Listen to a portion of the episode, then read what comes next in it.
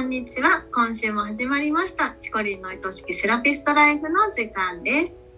今週のテーマは、タイムマネジメント力を身につけようです。お願いします。はい、ありがとうございます。あのやりたいこととやらなきゃいけないことがもういっぱいいっぱいたくさんあるのに全然できてないとか、うん、あの時間って自分でなんぼでも作るもんだよとか言われるけど、うんうん。全然できひんとかうん、あと自分のための時間が全然取れてないんですとかねそういう時間に対するお悩みって結構伺うんですよね。うん、で時は金なりっていう言葉がありますけどもやっぱりお金と同じぐらい大事なのが時間っていうリソースですよね。うん、うん、でこれをどのように管理していくかって本当に重要なことなんです。でも、はいそんなこと100も分かっとると あの時間の大切さなんかもねもう分かってるけどそれでもできへんねんやんと言いたい気持ちはめちゃくちゃよく分かります。なぜなら私もそうだったからうん、ねだからそういう方に向けて今日はお話ししたいんですね。うん、もう時間管理とか手帳をつけるとかめちゃくちゃ苦手だった私が今どうやってこなしているのか、このね130人のメンバーを抱えるコミュニティを運営しながらエステの仕事もやったりとかね他のコミュニティに所属しして主婦もやって子育てもしている私。どどうしてんの？でドラマもめっちゃ見てるやんか。そうねえどうやって見てんだろうと思っていつも言われるのでねう。うん、で自分のための時間もそうやって確保しながらうん仕事も効率的にやっていく方法っていうのを今日は具体的にお話ししていきます。はーい、はい聞きたい。ありがとうございます。で、えっ、とまあ最初からちょっとめちゃくちゃ抵抗感が生まれそうなことを言いますけれども、うん、やってほしいこと3つあります。うん、はい。やってほしいこと三つね。1個目が週に1回30分自分のスケジューリングのための時間を取るっていうこと、うん、うん、うん、2つ目がタスクの細分化、タスクの細分化。うん、3つ目が振り返り三つ目が振り返り。はい。これねもう時間管理が苦手な人にとってタスクの細分化って一番嫌いな言葉ですよね。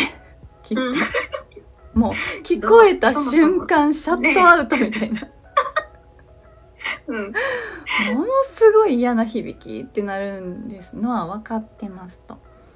はい。で。も大丈夫。今日は絶対誰でもできる方法をお伝えしようと思ってます、うん。うんはみんな、これでい。マネジメント力がついちゃうね。もう必ずできます、うん。でまず一つ目の週に1回30分間スケジューリングタイムを作るっていうこと。うん。この時間だけは絶対誰にも邪魔されずに自分の頭の中を整理するって決めて、そこを死守するっていうことが大事なんですよ。うん。うん。でもう本当にもうこれをやらない人はまずまず時間管理なんてできるようになりません。なりません。なりません。はい。なぜなら時間管理をするということは自分が何のためにどれぐらいの時間を使うか決めるってことですよね。うん。うん。自分の人生の時間自分の限られた命の時間をどんなことにどれだけ使うのかそれを自分でちゃんと決めるこれがタイムマネジメントの本質なわけじゃないですか。うん。うん。そしたら週にたった30分の手帳タイムが取れない人にそんなことできるわけないですよね。そうですね。ね30分ですよ。そう人生100年とか生きる時間の中で何をするのか決められないですよねそんなの、うん。うん。もう流されて生きるしかなくなりますうん。なのでまずここを絶対に何が何でも死守するっていう覚悟を持ってくださいと。うん、この週に1回30分っていうのは、その1週間のスケジュール管理に対してってことですか？そうですそうです。うんううん。ん、であの覚悟だけなんで今言ってるのはうん。このね一つ目に関することはもう覚悟だけでお金も時間も別に何もいらないけどこの覚悟が一番大事です。覚悟する。覚悟する。うん。2つ目、じゃあ覚悟を決めましたってなったら次はこの嫌なやつタスクの細分化です。いやだよ。嫌なやつ。まず手帳を開きます。はい。でバーチカルって呼ばれてる週間スケジュールのページがあの一番好ましいんですけれども、うん。うん、月曜から日曜日までこう日付順にね横並びになっていてうんで縦軸が時間割になってるやつです。うんうんこれ自分の1週間の予定の量がもう一目瞭然でわかるんですよね。うんなのでまずはバーチカルの手帳を開きます。はい。はい。で今週の予定をバーッと書き出します。うんうん月曜日は参観日何時から何時まで、えー子供の習い事の送迎何時から何時まで火曜日はお弁当いるから朝何時に起きてお弁当作り。うん。で午前中は頼まれてた書類を市役所に取りに行くとかね。うん。午後からは Zoom のミーティングが3件あるとかね。みたいな感じでうんもう今週の分をザーッと書き出していきます。でうん。最初のうちはもう小さい家事とかもいちいち書いていきます。歯磨きの時間とかもやし生協の注文を書く時間とか、うんもう事細かに出していくと自分の詰まってる時間余裕ある時間っていうのがもうビジュアルとして見ることができます。視覚化ですよね。うん。じゃあ最初はすごく細かく書くっていうとこから始めた方がいいんだね。そうそう。何時に起きて湯を沸かすとかね、うんうんおさゆ飲む とかお洗濯するとか。洗濯機にスイッチ入れるとかうん。なんかあのてあのテレビのほこり取るとかもうそういうのを 書いていくわけですよ。うん。であのまあ細かければ細かいほどいいと思います。うんうん。でそうやって自分の忙しさを見える化するっていうことがまずすごく大事。私こんなに頑張ってるんやなって自分を褒めてあげることもできるし自分の時間の使い方を見直すきっかけにもなります。うんうんそして週間スケジュールが出たら今度一つ一つの予定に対して前もって準備しておかないといけないこととかを ToDo リストに書いていきます。うん例えば月曜日参観日あったらあブラウスアイロンかけとかなあかんなとか、うん。火曜日はお弁当いるから前の日に買い物行かなあかんなとかね。うん。市役所に書類取りに行くんやったらバスの時間調べとかなあかんなとかそういうのを書いていきます。はい。で書き終えたらそれをさらに細分化するんですね。うん。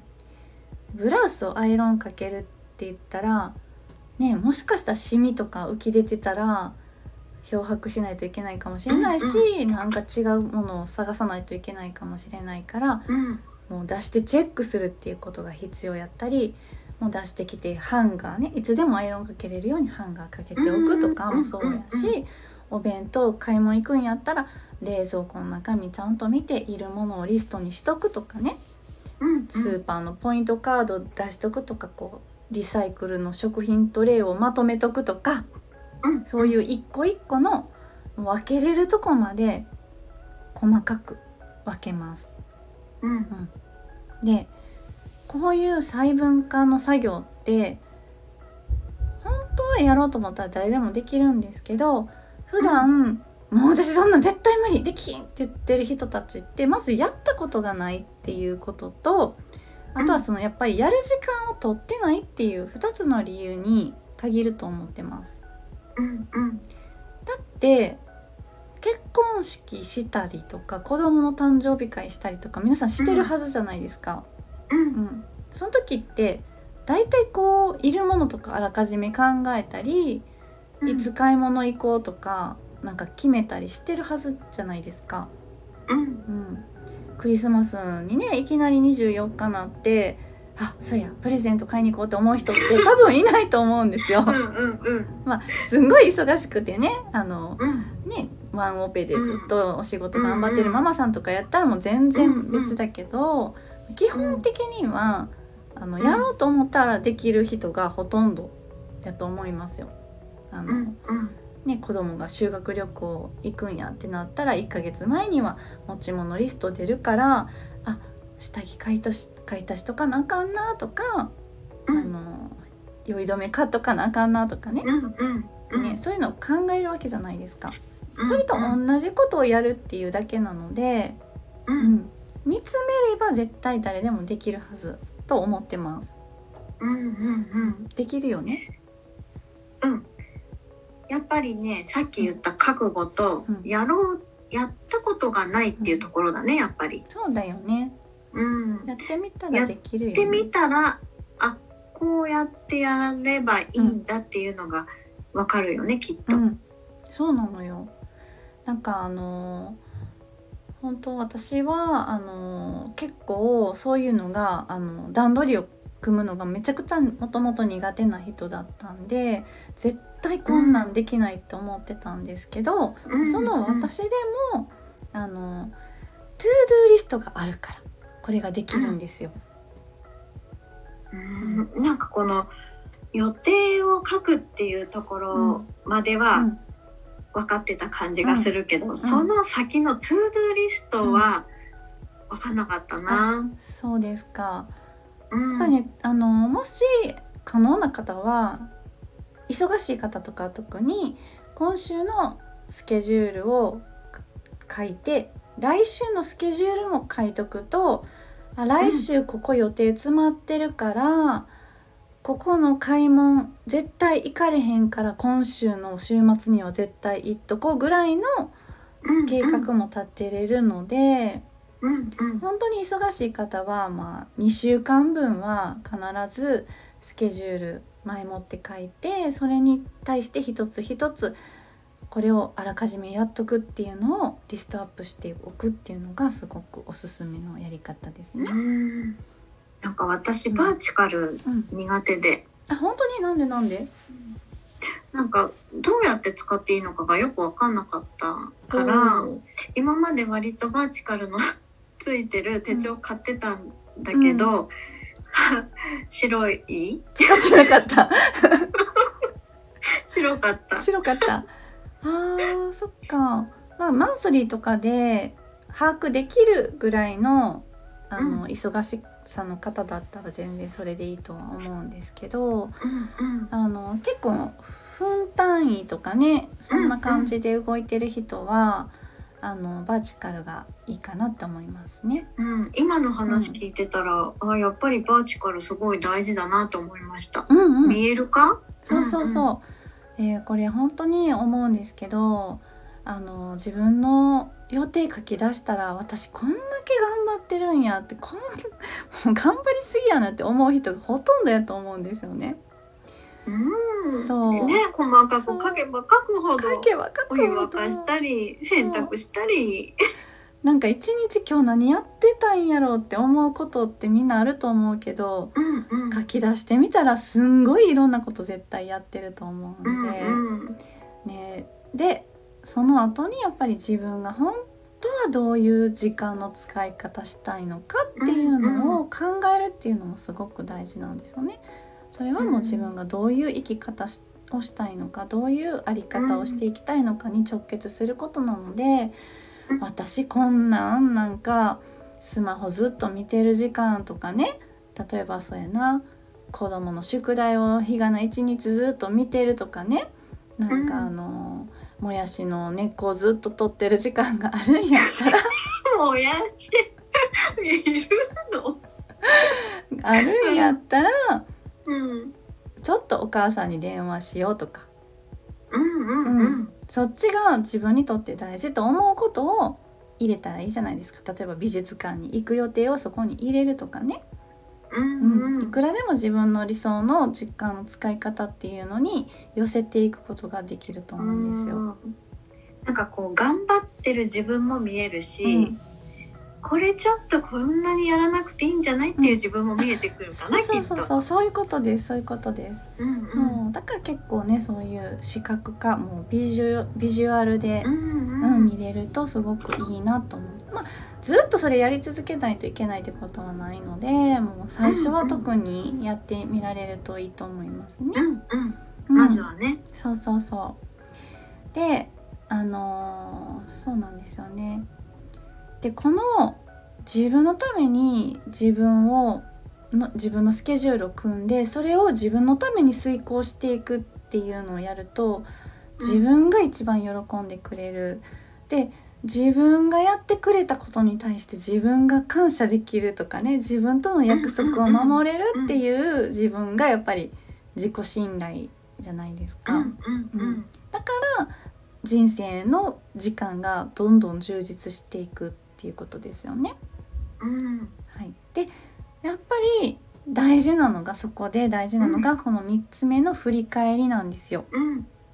うん、で先週のスケジュール to-do list 細分化したタスクを今週見て、あこれできてへんかったなとかあこれはできたなとかっていうのを見るのが振り返り。うん。うん。でこれを見るとどうなるか、えー冷静になれるんですよ。うん。うん、で皆さんこう時間管理できてなくて落ち込むっていうのでね今日も話始まったんですけども時間管理できないだけじゃなくて落ち込むまでが結構セットになっちゃってるんです。私できてないっていうのね。そう。うんうん。こんなにやらなあかんことあるのに全然できひんかったとか。うんうん。また自分の時間後回しにしてね取れへんかったとかね。うんうん。でこのできない自分にフォーカスしてしんどくなってしまうっていうのが、うん。なんかこう習慣化しちゃってて、うん。うんもう自分はこういう人だからみたいにねなっちゃうっていう、うんまあ、以前の私ですけど私うん。スケジュール無理やからって言ってなんかちょっと自慢げに言うみたいなできないよ私みたいな。私手帳なんかもう3日で続けへんからとか言ってうんう言っんてましたけどね、まあ、そうやって落ち込んだり自分を卑下する前に、まあ、なんで先週それができひんかったんやろっていうのを考えてみようと。うんうんうん。実際振り返ってみるとあ子供が熱出て病院連れて行ったなとかうんうんうん乗ろうと思ってたバスが遅れすぎてもう全部後回しになっちゃったなとかうんうん。うん。なんだかんだこう無駄に SNS ウォッチして時間費やしちゃったなとか、うんうん。うん、で冷静にそれを見れると次のスケジューリングに活かせていくんですよ。うんうん。うん、子供は熱出すこともあるんですよね。そしたら、こんな詰め詰めに予定入れてたらお断りしたお客様をリスケする隙間もなくなってしまう。そしたら、うん。もうちょっとゆとり持って仕事入れようとかね、うん。うん、バスが遅れるかもしれないから今週は自転車で行ってみようとかね、うん。うん、SNS ねどうせ見てしまうんやったらもう最初からスケジュールの中に組み込んでしまおうとか、うん。うん、そういう冷静かつ客観的な分析ができたら、うん落ち込む必要ってなくなるじゃないですか。うんうんだからスケジューリングしたら必ず振り返る。で頑張った自分は認める褒める。うんできなかったところは原因を明らかにして次の案を考える。うんうんでそれを繰り返すことによって自分の特性や自分の性格に合わせたタイムマネージメントがだんだんできるようになっていくっていうところです。うん。なんかこれも自己肯定感につながりますね。いや本当そうだよね。うん。なんか意外とあの人あんなに頑張ってるのに私できてないとか思ったりもするけど、うん自分の自分だけのタイムスケジュールうんが作れるようになると、うん。私はこれでいい、うん。私はこの時間が心地いいとか、そういう風になりますよね。いやもう本当にその通り、うん、もう今もう私が言いたかったことを言ってくれて嬉しい。言えた。言えたのかな？そうなんですよね。もうあの人と比べてねこう漠然とし漠然となんかこう悔やんだり反省したりとかしてる時間うん。もったいないじゃないですか。うん。そう。そうだよね、うん。忙しいのが大好きな人もいれば、うん。ちょっと余白があって、穏やかに過ごすからこそ幸せな人もいるし、みんなそれぞれ忙しさとか、うん。ねそういうのの感覚は違うもんね。そうそうそうね自分が自分に合わない予定の入れ方をねしなくて済むように、うん。うん。自分を知るっていうことの一つだよね。うん。うん。うん。本当だ。タイムマネマンマジん？タイム。マネジメント力をつけることは、はい自分を知って自分を肯定感をつけることはいでもあるね。そうですまとめてくれてありがとう。口が回りません。